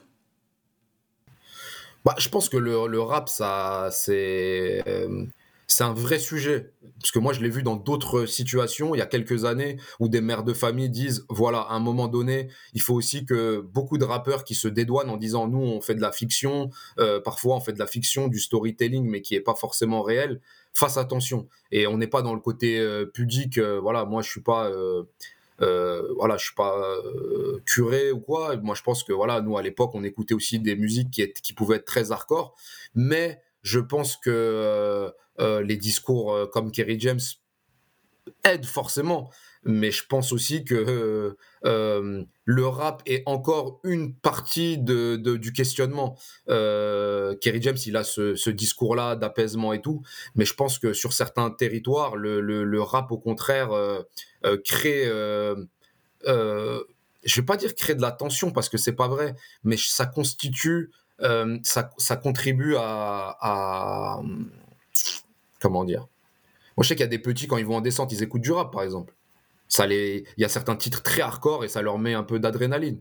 Ça fait partie du questionnement. Après, je pense que Kerry James a un discours euh, euh, hyper fédérateur et tout, mais voilà, il y a beaucoup de mamans, de mères de famille, notamment pour revenir aux mères, qui disent que bah, certains titres de rap, quand tu as 12 ans, 13 ans, et que les refrains sont vachement hardcore et qui sont portés aussi, qui sont archi euh, portés sur l'argent, la quête de l'argent, de la violence, ben, on va pas dire que ça conditionne. Moi, j'ai écouté du rap qui pouvait être euh, dur, ça m'a pas, ça a pas fait de moi un, voilà, euh, un bagarreur. Ou... T'écoutais quoi, MC Solar? Non, ouais, j'écoutais MC Solar, mais j'écoutais Kerry James au tout début quand il était moins sympathique, quand il était moins fédérateur, quand il était beaucoup plus hardcore. J'ai écouté, voilà, c'est, c'était IAM, la FF, il y a eu plein de choses, il y a eu plein de rap. Ce qui revient, parce que moi je veux pas commencer à faire l'universitaire, mais ce qui revient souvent, c'est que euh, c'est pas que le rap était mieux avant, c'est qu'il y avait un rapport à l'argent qui était différent aussi. Donc sur le rap, ça se ressent. Et surtout, je pense qu'il y a ouais, il y a un imaginaire où en fait euh, de violence qui est aussi euh, qui est aussi présent. Ça, c'est une réalité. Le rap euh, joue avec cet imaginaire-là. Alors après, c'est comme la poule et l'œuf. Hein. Est-ce que c'est le rap qui influence ce qui se passe dans la rue ou la rue qui influence ce qui se passe dans le rap C'est autre chose. Mais je sais que beaucoup de parents se questionnent aussi là-dessus sur la responsabilité des rappeurs. Euh, dans cette guerre de... Non, pardon. Euh, Pimico te, demande, alors c'est à propos de Marseille, je ne sais pas si tu connais la situation de Marseille, mais si tu la connais, que penses-tu de la situation à Marseille Ou pour survivre dans les quartiers les plus pauvres d'Europe, je répète, les plus pauvres d'Europe, dans la deuxième ville de France, donc Marseille, les ados alors je, je nuancerai, je dirais, certains ados sont obligés de devenir guetteurs et de rejoindre le milieu de drogue, puis meurent ou finissent en prison à 20 ans. Comment briser cette malédiction, cette situation? Bah, comment ça, c'est un, c'est, c'est, réellement, euh, c'est, une vraie question. Je pense que si on se la pose euh, très honnêtement, ben, je pense qu'il y a un rapport aux moyens humains, euh, financiers, mais il y a les moyens humains. Mais à Marseille, ce qui est, ce qui est réel, c'est que euh, euh, avant même le deal, il y a des quartiers, je pense, euh, qui sont, comment dire, moi, j'y étais un peu. J'y avais été. Bon, bah, on, est journaliste, donc on se retrouve parfois dans, dans des moments où, voilà, Macron s'était déplacé un été à Marseille, je crois, et moi, j'étais pas loin. J'y étais avant, je l'ai précédé. Ça fait bien de le dire. Mais, euh, mais, euh, mais il y a des quartiers où, voilà, moi, que je connaissais pas forcément. Moi, je, suis allé dans les quartiers nord, je m'y balade. On s'y balade, euh, voilà, pour le, pour le boulot. Et, et, et, et je me demande comment les gens vivent à l'intérieur. Ça, c'est un vrai questionnement. Et pourtant, on j'ai vu des choses qui, voilà. Mais à Marseille, il y a déjà ça. Donc, je pense qu'on est aussi, que ces gamins naissent dans un endroit où des choses qui nous semblent anormales deviennent normales beaucoup trop vite et beaucoup plus vite qu'ailleurs en France. Enfin, je dis pas, hein, en France, il y a aussi des quartiers très, très difficiles euh, avec des misères, euh, voilà, parce que, en fait, on a l'impression que Paris, Marseille, euh, c'est un peu l'alpha et l'oméga, mais il y a des villes qui sont dans des angles morts où, en fait, il se passe des choses et franchement, c'est des cas de misère à pleurer. Mais Marseille, en fait, c'est, il y a un côté presque folklorisé maintenant. Ça veut dire qu'on parlait d'Eric, ses côtés, mais il y a un côté folklorique. C'est normal qu'ils vivent dans le ghetto, c'est normal qu'il y ait une Kalachnikov qui soit sortie. Il y a un côté où, en fait, où il y a un truc banalisé. Et en fait, il y a un côté où c'est normal. Et, et, ça, ça fait aussi partie d'un questionnement journalistique de se dire, un, comment tu racontes ça? Deux, est-ce qu'il faut continuer de le raconter comme ça? Euh, parce qu'aujourd'hui, en fait, Marseille, c'est quasiment une dépêche par semaine pour dire qu'il y a un, jeune gamin, un jeune ado ou un jeune adulte qui s'est fait allumer euh, en centre-ville ou qui s'est fait allumer euh, dans un règlement de compte.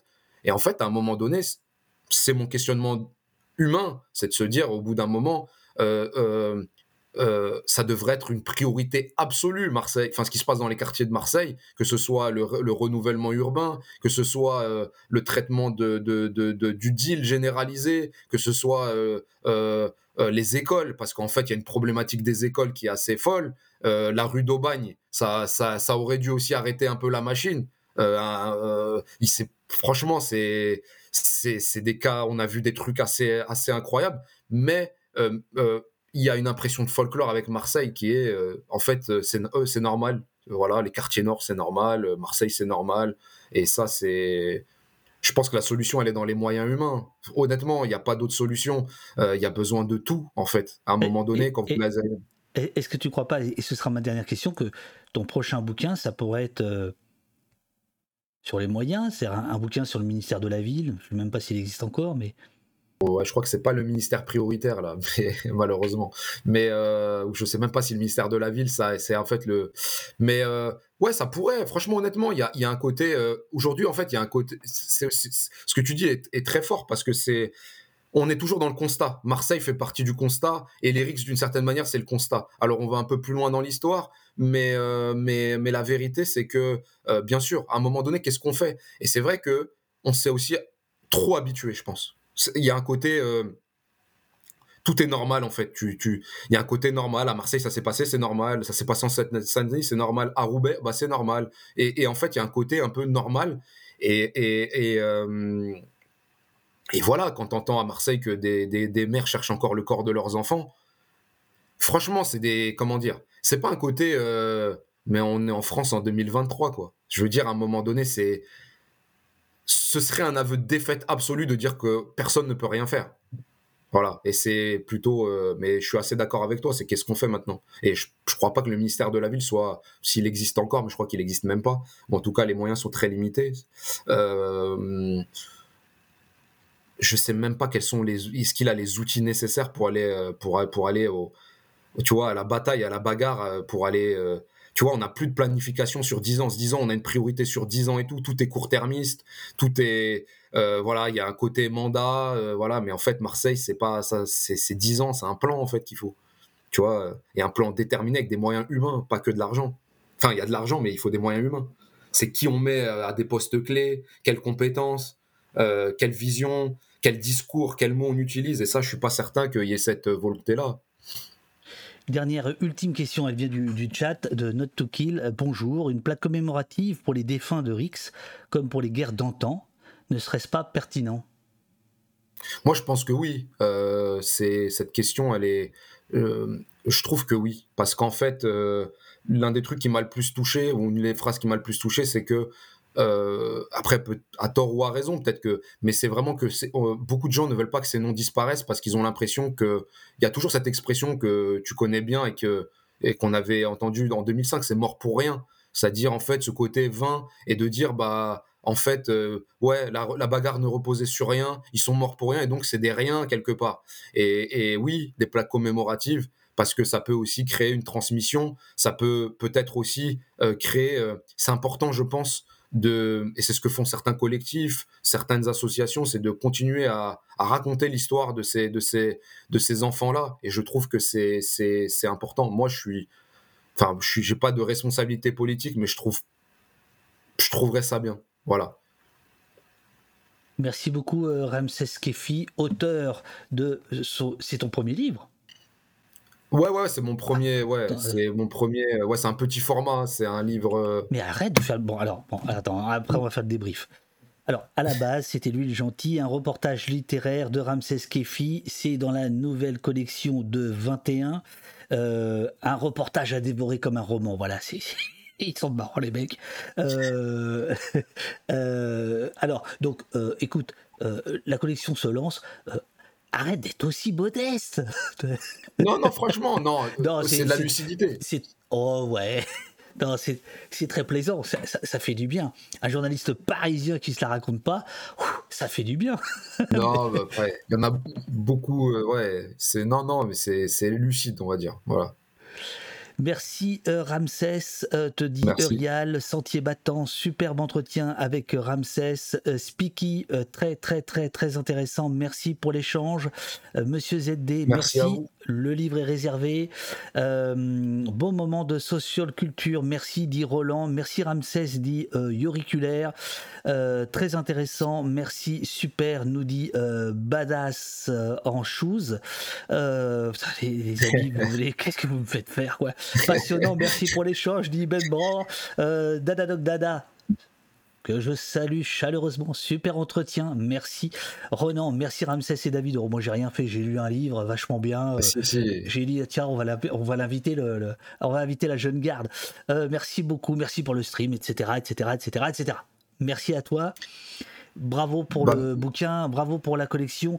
Euh, L'honnêteté commande de dire que euh, le, la maison d'en face, euh, Society, sort aussi une collection de, de petits livres un peu similaires au- à, votre, à, à la vôtre, quoi. C'est-à-dire de, voilà, de prendre un peu de temps, un peu d'imprimerie, un peu de page, un peu de style, un peu de virgule, de point-virgule, de réflexion, de citation et donc de détecteur de sincérité.